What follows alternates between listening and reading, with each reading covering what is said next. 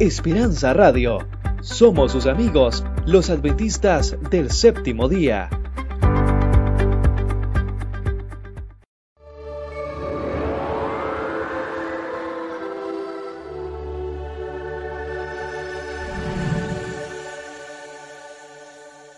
La Universidad de Montemorelos presenta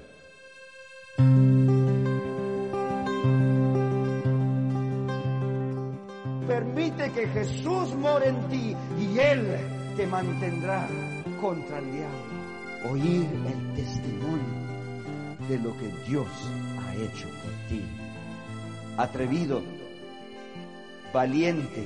La oración es una forma de vivir.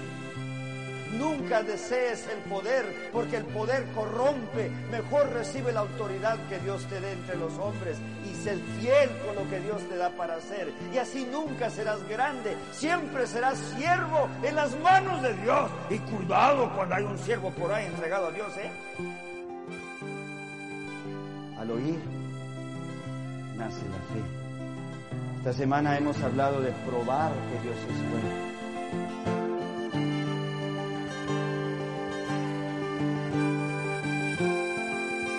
Listos hoy, preparándonos para mañana. Semana de oración con el pastor José Rojas.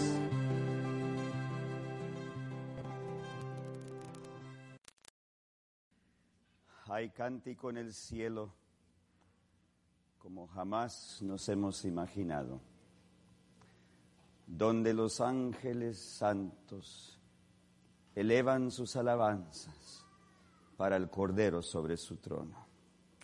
Oh, sus voces tan claras, sus arpas tan afinadas. Oh, que el Señor me dé la licencia de alabarlo así aquí, en esta tierra. Santo, santo es lo que cantan los ángeles. Y yo espero cuando llegara allá unirme a esas voces pero cuando yo cante de la salvación, los ángeles doblarán sus alas, porque los ángeles nunca han sentido el gozo de lo que es ser salvo. Espera, oigo otro cántico con voces más elevadas. Para aquel que nos ha salvado, dice el himno Hemos pasado por grandes pruebas, grandes batallas, sangre derramada, todo por aquel que nos ama y nos ha salvado. Santo, santo es lo que los ángeles cantan. Yo espero algún día unirme a esas voces, pero cuando yo cante de la salvación, los ángeles doblarán sus alas porque los ángeles nunca han conocido lo que es ser salvo. Inclinemos el rostro para orar. Señor, te amamos. Y hoy rogamos de nuevo que tu Espíritu Santo se derrame sobre nosotros. Que podamos ver a Jesús en una manera más y más clara, Señor. Que las doctrinas que tú nos das en cada página de la Biblia son basadas en Él. Así que Señor, te agradecemos porque lo, que, lo que has de hacer esta mañana, rogamos en el nombre de Él. Amén. En Marcos, el libro de San Marcos, fíjense conmigo del versículo, capítulo 5, versículos 1 al 20. Marcos 5, del 1 al 20. Sucede de que Jesús había hecho un milagro al otro lado del mar. Se había puesto a predicar por casi ocho horas. Imagínense un sermonazo tan poderoso que ocho horas estuvieron ahí. Yo no sé ustedes, pero cuando se alarga el sermón comienza uno a hacerle así, ¿verdad? A las meras dos el sábado, ¿verdad? Ya anda uno así. Es que el mismo estómago comienza a cantar. Da vergüenza. Hasta le hace uno así. Nuestro cuerpo aguanta solamente tanto así de distracción y luego quiere otra. Jesús predicó por ocho horas y la gente tan conmovida por el poder de la palabra que que, se les olvidó la hora, pero el problema es que habían venido de mucha distancia, había mucho desierto, no habían tomado agua y, habían niños, habían ancianos, habían de todos, cinco mil hombres más sus familias, así que un gentío tremendo allí y Jesús se le largó el sermón. Se vino el momento de irse. Y, y, no había de comer y con qué iban a nutrirse la gente si ya habían cerrado los mercados, ya hasta los pollos se habían metido, menos mal, ¿verdad? Y ya conocen la historia que Jesús eh, miró a ver qué iba a pasar y todos se desesperaron. No, ni con 200 denarios podemos darle de comer ni un poquito a este gentío. Y fue cuando Andrés dijo, no, pues hay un chiquillo aquí con la lonchera, un canastito ahí de, con, con cinco panecitos y dos peces vegetarianos. Para la casa, dice ahí latita. ¿Verdad que soy leal, profe? Soy leal. Y el chiquillo pues dijo, mi mami me lo dio para mí. Esto es para que un chiquillo coma. Si quieren les presto un pan. no, el chiquillo no dijo así. Él dijo lo que ustedes necesiten, porque el chiquillo acababa de escuchar los sermones de Jesús ese día también. Y recuerden que para nosotros apenas es un canasto de poquita comida, pero un canasto en las manos de Jesús ¿Por qué será que se nos olvida el poder de Dios? ¿Por qué, ¿Por qué fácilmente se nos olvida el poder de Dios? Un canasto en las manos de Jesús, se puso a bendecirlo y dijo, ok, siéntense todos porque va a haber de comer. Imagínense la gente, de una lonchera para cinco mil hombres más familias. Y comenzaron a llenar canastos del pan y del pez vegetariano y, y ahí van a repartir de dos discípulos en dos, agarre todo lo que hay bastantito, ¿eh? Y todos agarraban del pan. Y qué sabroso, porque eh, eh, no era cualquier pan, era tortilla. Hechas esa mañana a las cuatro de la mañana por la mami, que son las más sabrosas del mundo, ¿verdad que sí? Y, el, y el, ya ven que para la casa, ¿cómo hace sus alimentos? Mm. Mm. Comieron todos, se llenaron. Ya se anochecía. Y Jesús mandó a los discípulos, váyanse, ahí después los alcanzo. Pero maestro, solo hay un barco. Váyanse. ¿Cómo le va a ser el maestro? Si solo hay un barco. Váyanse, ahí después los alcanzo. ¿Van a dar o cómo nos va a alcanzar? Aunque no lo comprendas. Si Jesús te invita a hacer algo, obedece. No tienes que comprenderlo todo. ¿Te acuerdas cuando tu papá, tu mamá te mandaba de niño? Mi hijo, ya acuéstate. ¿Por qué? Porque ya es noche. No, tú no comprendías, pero ya era hora de irte a dormir. Un día ya más grandecito comprendiste el valor de dormir un mínimo de horas cada noche, pero de chiquillo no ibas a comprenderlo todo. Así es como cuando caminamos con Dios. No siempre vamos a comprender todo lo que Dios pide de nosotros, pero aprender a obedecer. Algún día comprenderemos todo del por qué Jesús nos pide hacer algo. Obedecer, no niños malcriados, sino hijos obedientes de Dios. Pues estos hombres, ok, pues ya ves, ¿Ya de qué se pone? Vámonos, vámonos. Yo no sé qué va a hacer. Y se fueron en el barquito y le salió una tormentota de esas feas. Como cuando van a la presa aquí y se viene la tormenta. ¿Verdad que sí que feo? Mi esposa y yo andábamos de luna de miel allá al pie de un volcán al norte de California y tomamos un barquito ella y yo y íbamos los dos hablando cosas muy bonitas. Yo haciendo el ejercicio, ella muy contenta. Pues ni modo de ponerla a ella, ¿verdad? El amor es muy grande, ¿verdad muchachos? ¿Verdad que sí? Y llegamos al centro de este inmenso lago cuando vimos unas nubesotas de esas bonitas que parecía una montaña también. Mira, una esponja de algodón. ¡Ja! Cuando al momento se comenzó a poner oscuro el cielo bajo esa nube y de lo blanco bello se comenzó a volver gris y más y más oscuro y como que habían lucecitas adentro de la nube. Mira, pues nosotros somos de California, ¿qué tormentas hay en California? Terremotos, tormentas no. Cuando cae un relámpago, como explosión al agua, y recordé yo que el relámpago pega al punto más alto. Y al ver a través de todo ese lago, me di cuenta que mi cabeza era el punto más alto allí ese día. Qué feo se siente. Cuando comenzaba a relampaguear y se venían las aguas, digo, de, las lluvias violentas, pues hasta se levantaba la puntita del barco al hacerle yo así, ¡pum! Y, qué rápido regresamos a la orilla de, ese lago. Me imagino algo así andaban los discípulos, doce hombres grandísimos en un barquito chiquito de madera. Y se les vino una tormentota que estaban por ahogarse. Y cuando ya estaban convencidos que su muerte se venía encima, para el colmo de todos, a la distancia, vieron que alguien se aproximaba a ellos. Ahí viene la muerte, ahí viene. Y dice que los hombres de esos discípulos comenzaron a pegar gritos. Y ya ven, hermanas, que los hombres no acostumbramos llorar porque se nos hace nada, nada masculino expresar emoción.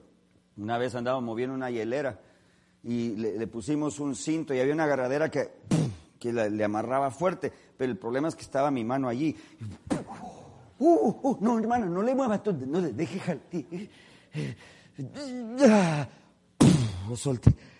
Y tenía este dedo quebrado, casi bien feo. Ah, lloré.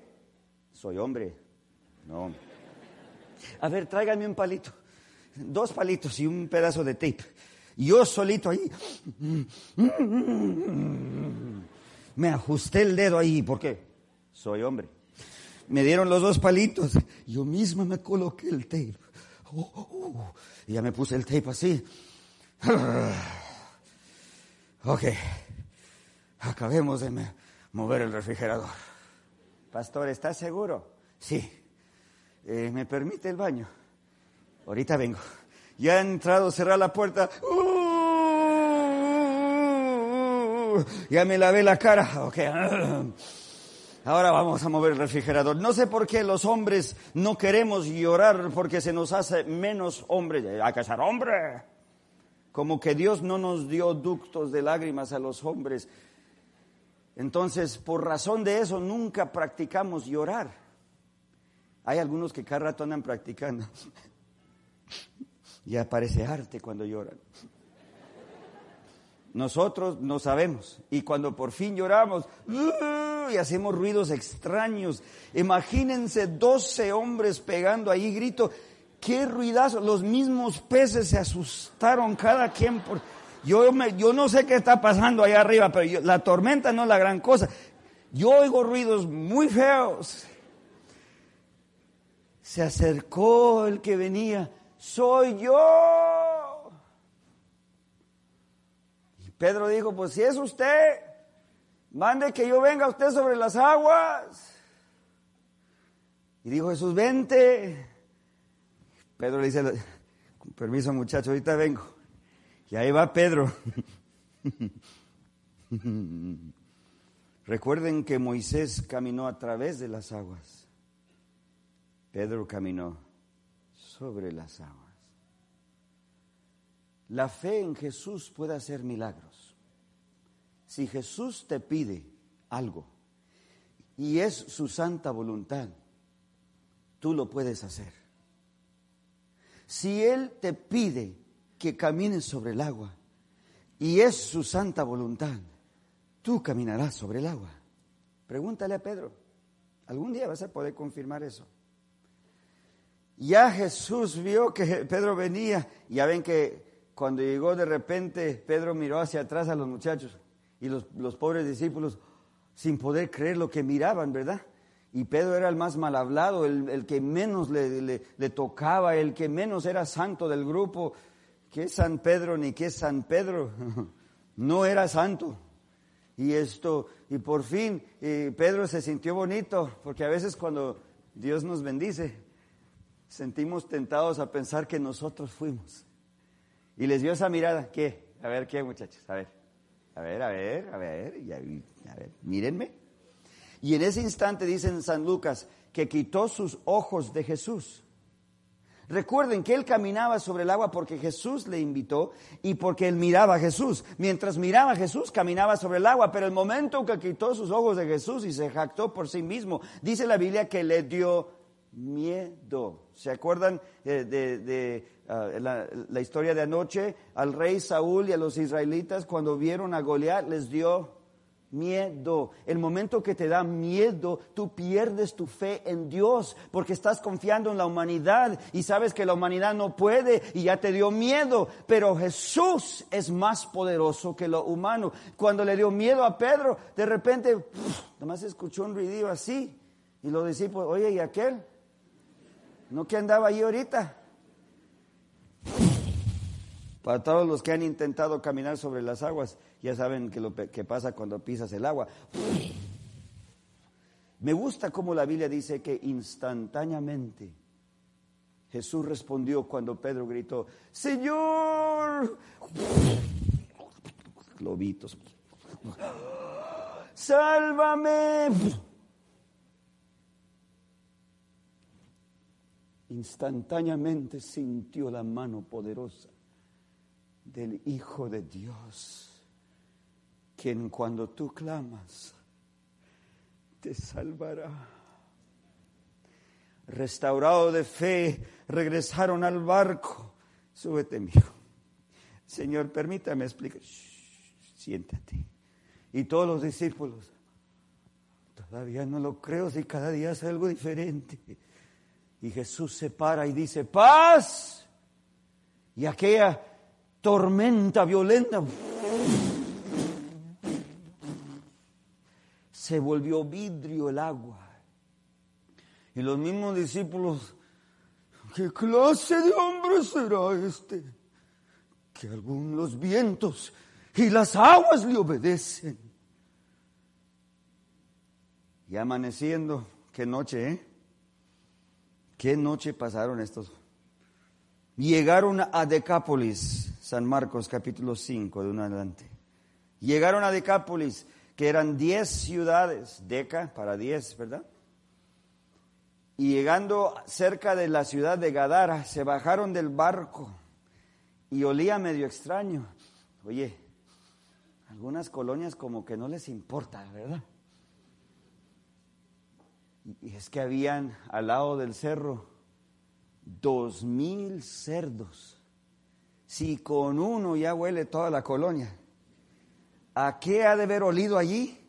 Dos mil. Y no crean que todos chiquillos. Dos mil. De esos que parecen más caballo que, dinosaurio, algo muy grande, hipopótamo, algo allí. Dos mil cerdos.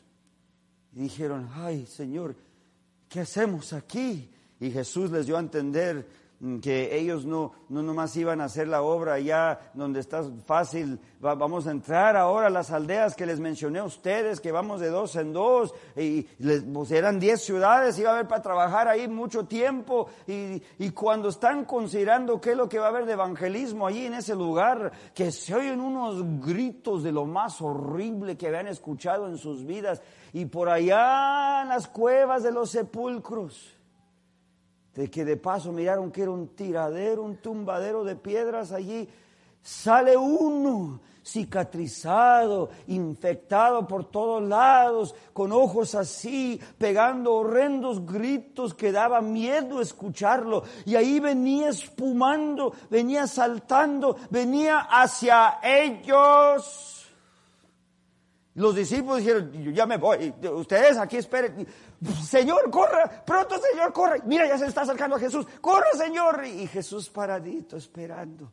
Y ahí viene el que espuma, ahí viene el que grita, los discípulos cada quien por su lado.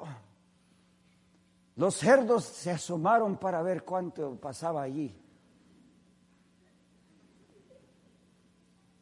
Jesús esperó hasta que le llegó el hombre gritando y cayó a sus pies para adorarle, dice allí el pasaje, para adorar a Jesús. Este hombre poseído del maligno vino a adorar a Jesús, pero no tenía el control de su boca. El deseo lo tenía y Dios honra nuestros deseos. Así que Dios le dio la voluntad de llegar a los pies de Jesús. Y estando ahí, queriéndole pedir ayuda, Señor, ayúdame, dame auxilio, dame libertad, soy preso al maligno. No, lo único que le salía era que tenemos que ver contigo, Jesús, oh Hijo del Dios Altísimo. ¿Saben por qué? Es que comenzaban a juntarse los que eh, apacentaban los cerdos, habían testigos, y Jesús cada vez que había sanado a la gente hasta ese punto, cada vez que los sanaba decía, mira que no le digas a nadie. Y cuando le abría los ojos, mira, no le digas a nadie. Es que no estaba listo el pueblo para oír de que Jesús era el Mesías en este punto de su ministerio. Y si lo anunciaban demasiado temprano, se haría daño a su ministerio. Así que todo les decía, mira que no le digas a nadie. Así que, ¿qué vino a decir este hombre? Que tenemos que ver contigo, Jesús, oh Hijo del Dios Altísimo. La hermana White dice que habían muchos poseídos en el ministerio de Jesús. Antes no habían tantos. Pero cuando vino Jesús a hacer ministerio, la razón por la cual el diablo poseía gente era para descreditar el ministerio de Jesús. ¿Qué tenemos que ver contigo? pegaba a grande grito, oh Hijo del Dios Altísimo. Y Jesús le dijo, váyanse, vete, sal de él. Y se revolcaba más la pobre víctima del maligno. Por fin Jesús le preguntó, ¿cómo te llamas? Y así va juntando más de, los testigos ahí para ver. Los discípulos se no podían creer lo que miraban, incrédulos de lo que se, sucedía. Y Jesús le dijo, a ver, ¿cómo te llamas? Y dijo, Legión, somos muchos. Legión era un mínimo de mil, pero, pero podía ser varios miles. Entonces algo interesante ocurrió el diablo dijo, permite que entremos a los cerdos. Miraron allí que estaban todos asomándose. Ok, váyanse. Y en ese pobre instante, pobrecitos los cerdos inocentes allí, y ahí se, soltó ahí un correteadero de cerdos que los pobres que los apacentan, muévete, ahí vienen. Había un barranco allí que caía al mar. Imagínense ustedes, dos mil cerdos. Se puso violento allí. Dos mil cerdos cayeron a las aguas. Ya ven que los cerdos nadan bien bonito, ¿verdad que sí? Pobrecitos. ¿Qué iban a hacer? Y luego les caía otro encima y otro y otro. No, pues pobrecitos. Algunos del puro golpe murieron. Otros rebotaron contra piedras. Qué escena ser testigo eh, eh, a, lo que la Biblia nos enseña, ¿verdad? ¿Puedes verlo ocurriendo? Los pobres cerdos cayendo del barranco. Qué horrible violencia. Y imagínense, ahora pónganse a pensar, dos mil cerdos para Decápolis yo podría someter que sería razonable argumento teológico que eran la base de la economía de Decápolis. Ahí se iba la ganancia de las diez ciudades. Les recuerdo que no hay refrigeradores en ese tiempo. ¿Cómo van a preservar tanta carne? Ahí se les va a podrir la mitad del año. No va a haber esperanza para muchas familias que van a pasar hambre, Ahí, los alcaldes de las 10 ciudades van a sentir qué vamos a hacer ahora para sostener nuestras ciudades. Ahí se va a ahogar todo. El diablo sabe lo que hace para limitar el ministerio de Jesús. Y ahí en ese día, de, al venir Jesús a hacer evangelismo, a traer el evangelio a 10 ciudades, miren lo que el diablo le hace. Primero les destruye la economía. Y los, los que apacentaban a los cerdos fueron corriendo a las ciudades y dijeron, ya no hay economía. El dinero ya está flotando sobre las aguas allá afuera.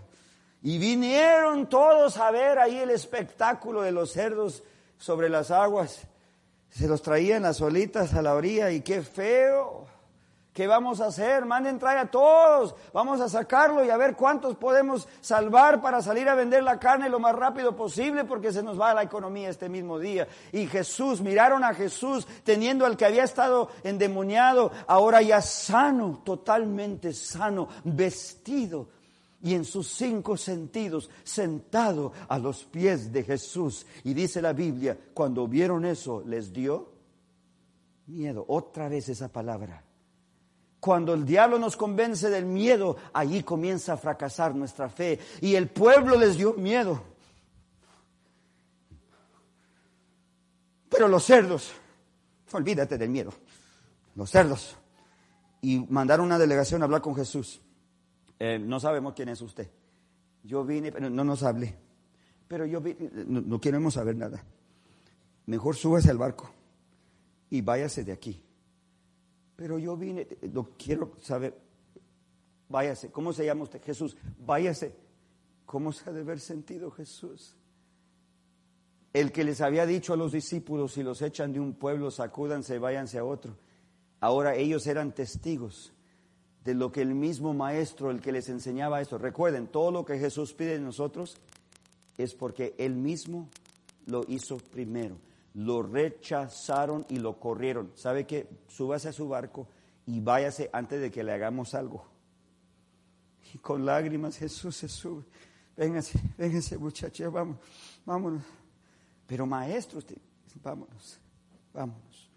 Les estaba mostrando el sacudir de, los, de las sandalias, porque cruzaron el mar para hacer evangelismo en otro lugar. Alguien más quiso subirse al barco con ellos. ¿Quién fue? El que había estado endemoniado. Señor, yo que quisiera venir a ser el décimo tercer discípulo. Hubiera sido tremendo, ¿verdad? Donde quiera que hubiera ido Jesús, ese es. ¿Cuál? ¿No te acuerdas el de las tumbas que tenía un tiradero ahí que desecraba todo allí, se cortaba, lo ataban con cadenas? Ese es. Hubiese sido un tremendo testimonio andar con Jesús como discípulo. Pero Jesús le dijo, no, mira, mejor regresa a dónde? A tu casa y cuéntale a tus amigos qué grandes cosas Dios ha hecho para ti y qué tan grande misericordia ha tenido por ti. Así que imagínense ya Jesús, y ya no vuelvan, y lárguense, y no se les ocurra venir para acá, mira nomás la destrucción que nos dejan, y, ni sabemos quiénes son, pero ya no, se les, ya no vuelvan aquí a este lugar. Y algunos hasta quizás tiraban pedradas y caían las bombitas en el agua. Y el que había sido endemoniado regresó entre ellos y ni se, ni se fijaron por el coraje sobre, sobre los cerdos. Y, y entonces llegando, llegando a la casa, se les fue bajando con el tiempo la ira que tenían por lo de los cerdos.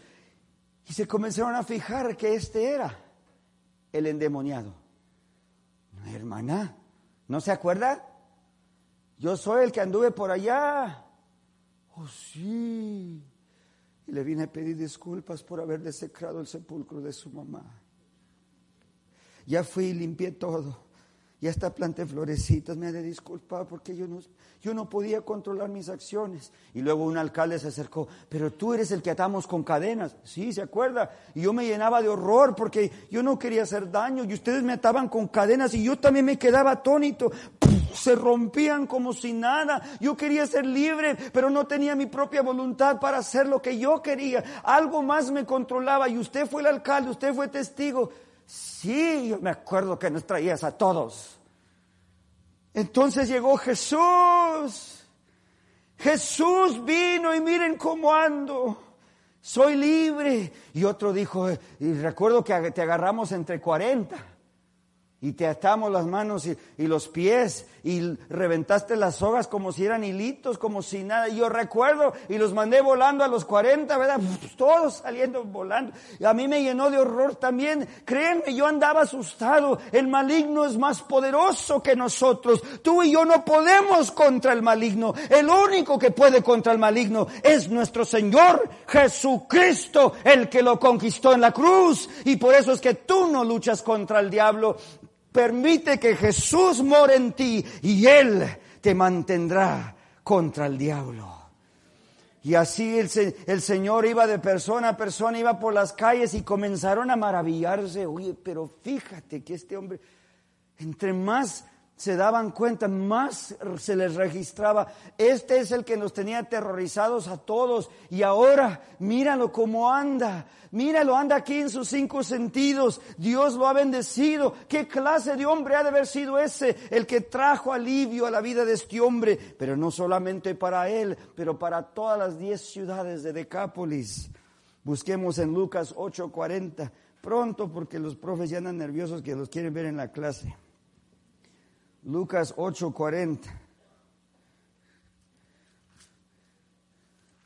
Fíjense lo que la fe de un hombre puede hacer. La gente pasaron tiempo oyendo el testimonio de este hombre que había sido endemoniado, oyendo el testimonio, el oír, oír. Cuando la gente te oye a ti hablar de lo que Dios ha hecho por ti, fíjense el poder. Lucas 8:40. A ver, o me equivoqué. Ok. Es que ando sin lentes. Ahí estamos. Y aconteció que volviendo Jesús a ese lugar otra vez, le recibió la gente, porque ¿cuántos le esperaban? Ok, permítanme recordar cómo estuvo esto. Cuando vino Jesús la primera vez a Decápolis, casi lo agarran ahí, lo hacen pedazos por los cerdos y lo corrieron de ese lugar. Ahora Jesús regresa y ¿cómo lo reciben? Todos, véngase. En otra versión dice, hasta gozosamente lo recibieron. ¿Por qué? ¿Por quién? Por un hombre. Un hombre que les habló de las grandes cosas que Jesús había hecho por él y qué tan grande misericordia Dios había tener, tenido con él. Es que del oír, mis hermanos, mis hermanas, del oír nace la fe. Hay mucha gente aquí que no se imagina el poder del testimonio. Si tú te quedas callado y dejas el trabajo para los pastores o los profesores, ¿cuándo vamos a poder compartir la palabra de Dios a un mundo que se pierde?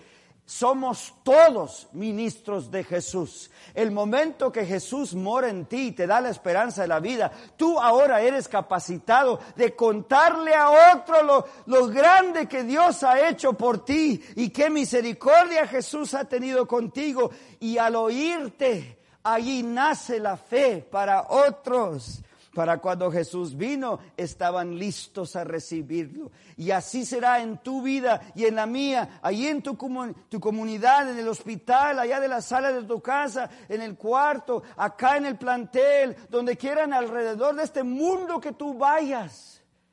Si tú le cuentas a otro lo que Dios ha hecho por ti, no por otro, sino por ti. La obra misionera no es, fíjese que muchos han sido bendecidos. Hay mucha gente contenta. Si viene a la iglesia usted va a ver.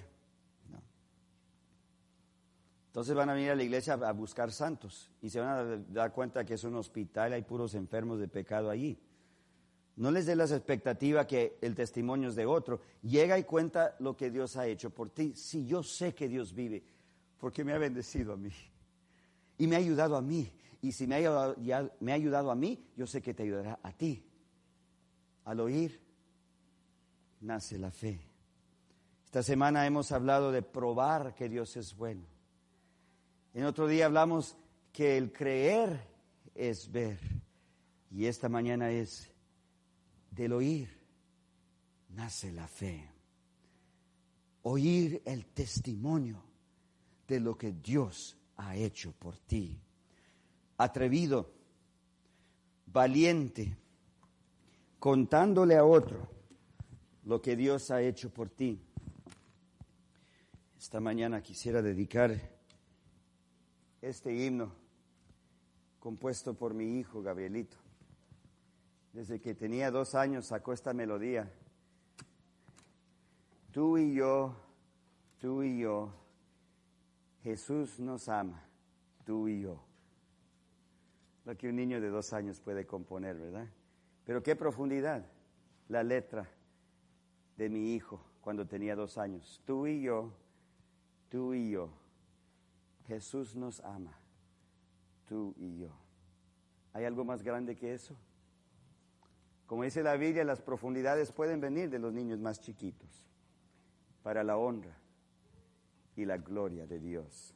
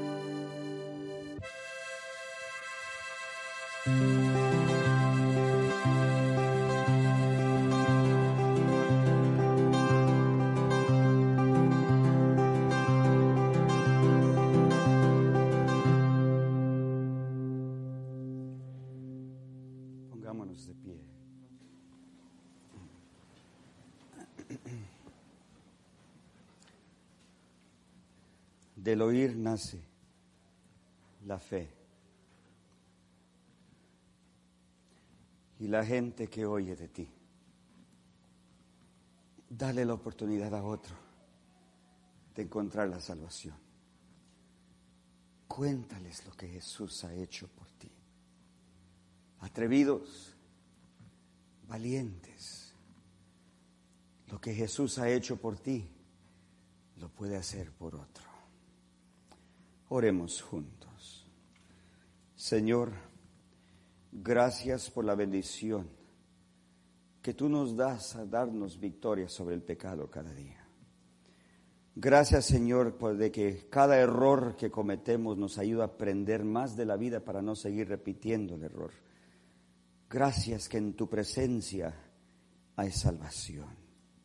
Gracias que moras en nosotros. Señor, hay otros que no tienen eso. Y nosotros te tenemos a ti. Enséñales, enséñanos a contarle a otro lo que tú has hecho por nosotros. Y qué tan grande misericordia has tenido por nosotros. Porque al oír nuestro testimonio, nacerá la fe en otro corazón. Despídenos, llévanos al trabajo, llévanos a la clase, llévanos a la comunidad, llévanos a la casa, llévanos al cuarto, pero iremos en tu nombre.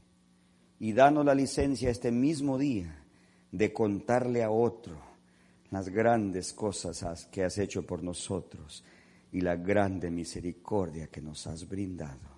Rogamos en el nombre de Jesús. Amén. Dios bendiga a cada uno.